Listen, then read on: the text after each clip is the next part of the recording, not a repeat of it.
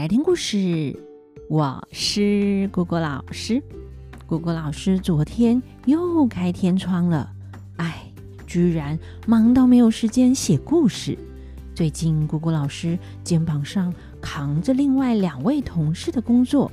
加上自己的工作，每天总有打不完的零工啊！那重点是，果果老师下个月就要调去坎培拉分部，还要处理搬家的大小事。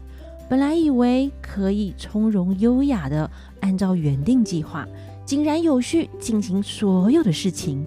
但总是有一堆突如其来的不可抗力因素打乱呐、啊！哎呦喂，所以就压缩到我们的故事时间啦。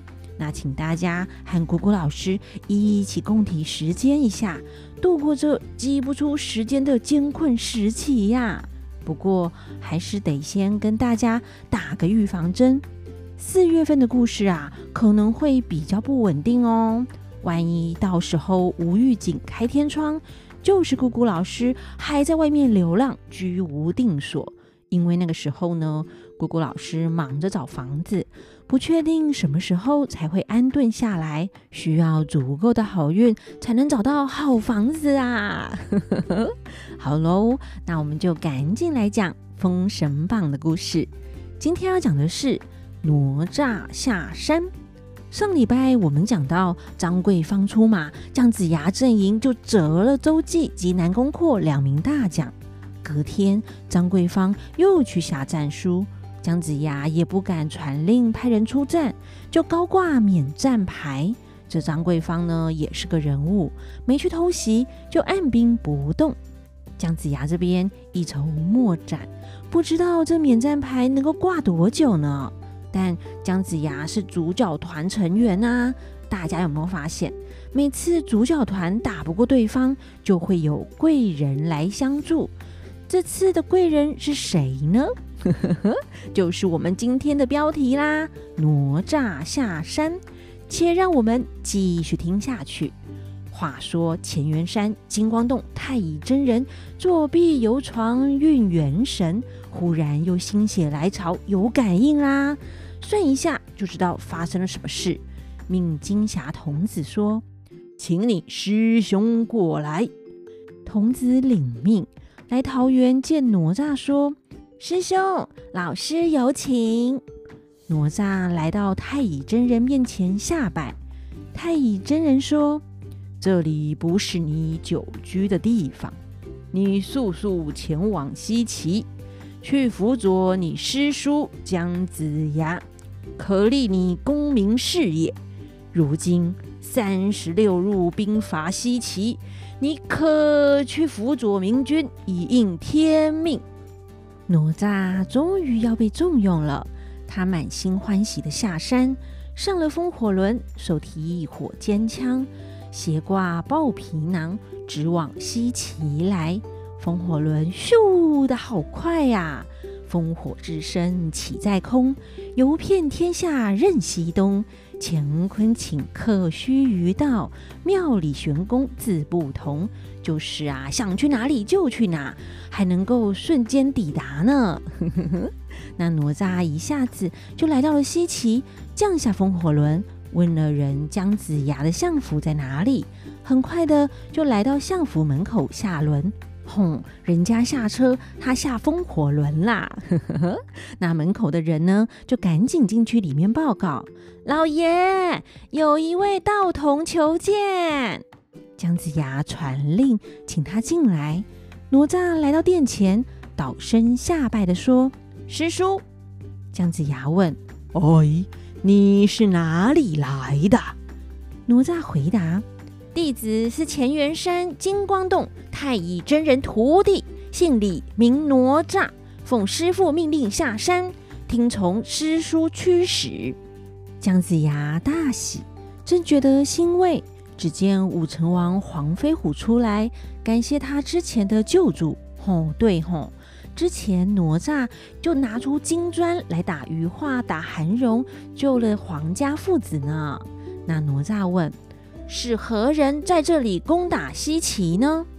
黄飞虎回答：“是青龙关张桂芳，他的旁门左道惊人，连抓了我们两名大将，所以江丞相才高挂免战牌在外啊。哪吒说：“哼，我既然下山来辅佐师叔，岂有袖手旁观的道理呀？”哪吒就对姜子牙说：“师叔在上，弟子奉师父命令下山。今天高挂免战牌，这不是长久之计。弟子愿意出战，定能抓到张桂芳。”姜子牙同意，就传令拿下免战牌。拿下免战牌的同时呢，张桂芳啊也收到了通报，报告西岐摘了免战牌。张桂芳对先行官风铃说：“嗨，姜子牙连日不出战，不知道是去哪里找到救兵来了。今天再去免战牌，你可去下战书。”先行官风铃领令出营，城下请战，探马报入姜子牙的相府。姜子牙呢就派哪吒出战。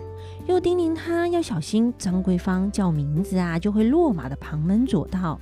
哪吒表示他会见机行事，随后就登上风火轮，开门出营。只见一名将领，蓝定脸、朱砂发，长相很凶恶呢，用狼牙棒走马出阵。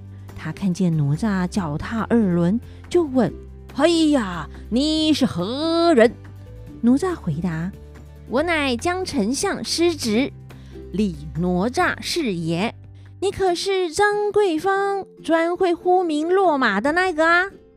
风铃说：“非也，我乃是先行官风铃。”哪吒讲：“哈，饶你不死，只要叫张桂芳出来。”风铃大怒，纵马使棒来取。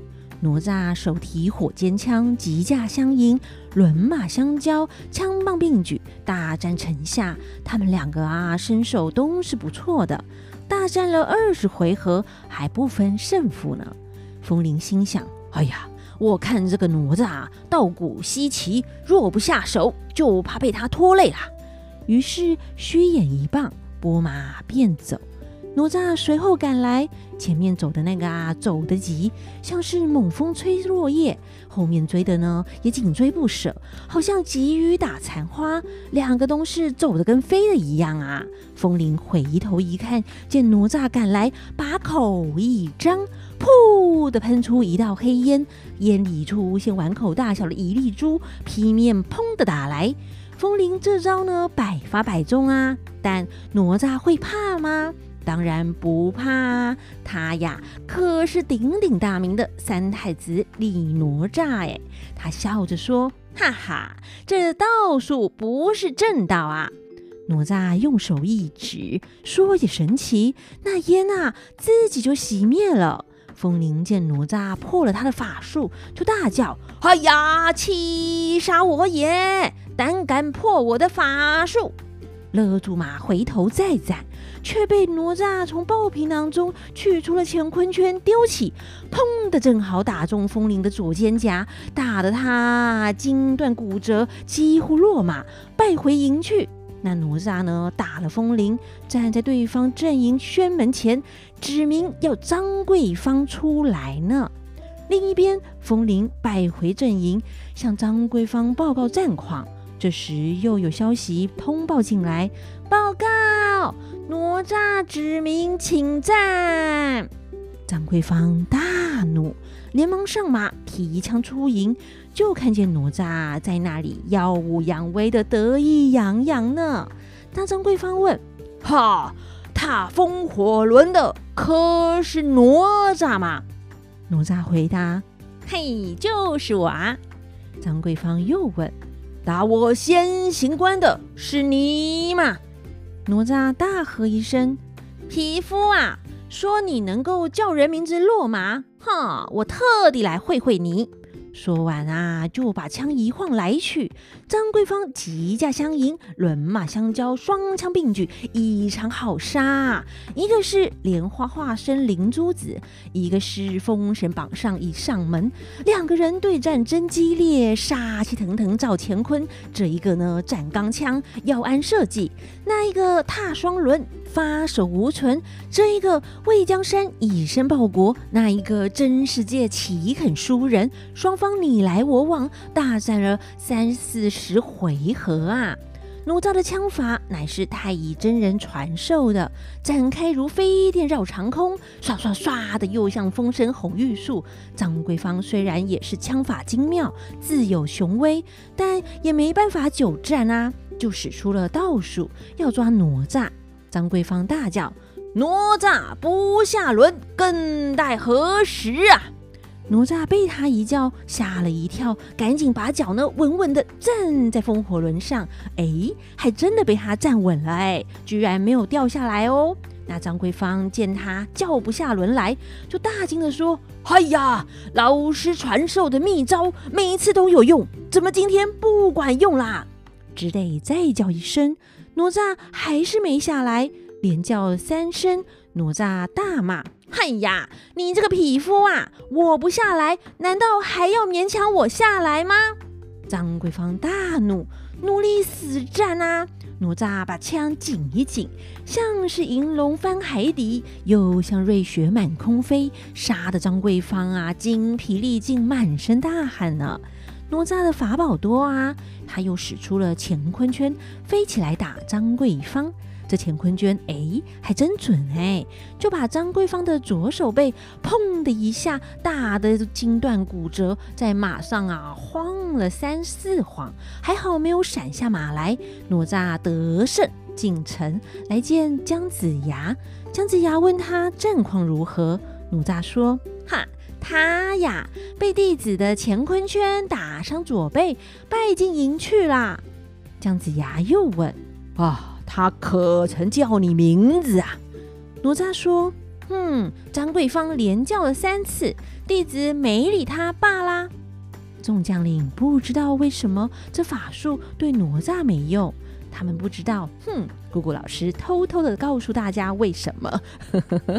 这是因为呀，哪吒不是个正常人啊。一般正常人呢，有三魂七魄，被张桂芳一叫，哎，魂魄被吓到啦，就散在各方，自然落马。那哪吒乃是莲花的化身，浑身都是莲花，哪里有三魂七魄啊？所以对张桂芳的法术免疫呢。那话说张桂芳被打伤左背，先行官风铃也被打伤了，不能走路，只得派人又告急文书，急急急往朝歌见魂太师求救援呢。那张桂芳这边对姜子牙暂时不构成威胁啦。但姜子牙是个会预判局势的人哦，现在暂时安全，不代表以后也会安全。他心想：哎，哪吒虽然取胜了，但后面啊，曹哥恐怕会调动大队人马，会侵犯西土。于是姜子牙沐浴更衣，来见武王姬发。那武王问。相父来见姑，有何要紧的事吗？姜子牙说：“臣想向主公告辞，往昆仑山去一遭啊！”原来是要向老板请假啦。那武王说：“兵临城下，将至壕边，国内无人，相父不可逗留高山，让姑等待呀。”对呀，现在正在打仗哎。姜子牙是要请假去昆仑山干嘛呢？姜子牙说：“臣此去，多则三天，少则两日，很快就会回来呀。”武王就同意他离开。姜子牙回相府，对哪吒说：“你和武吉好好守城。”不必和张桂芳厮杀，等我回来再做打算吧。哪吒领命，姜子牙吩咐完，就借土遁往昆仑山来。哦，对耶，姜子牙也有道术啊，而且还很厉害呢。玄里玄空，玄空内，妙中妙法，妙无穷。五行道术非凡术，一阵清风治愈功。姜子牙土遁到了麒麟崖，见昆仑山光景，感叹不已。他心想：哎，离开昆仑山，不知不觉都十年了，如今又回来，风景呢，又像是第一次见到的一样啊。姜子牙正在感叹昆仑山的风景呢。这昆仑山啊，可是修炼的仙山哦。烟霞散彩，日月摇光，千株老柏万节修竹，遍地奇花异草，桥边瑶草生香，不时还听得见仙鹤啼叫，还有软鸟飞翔呢。仙鹤啼叫时，那声音啊，嘹亮好听，穿透云霄。软鸟飞翔的天空，羽毛光辉映着日光，会出现五色彩云光，整片天空都五彩缤纷的。偶尔还有白鹭玄渊出现，青狮白象在山中散步呢，真是个充满灵气的洞天福地，是人间天堂啊！那到底姜子牙回昆仑山是要干嘛呢？来看风景吗？当然不是啊！姑姑老师啊，先卖个关子，预知后事如何，且听下回分解。那我们就下回分解喽，拜拜。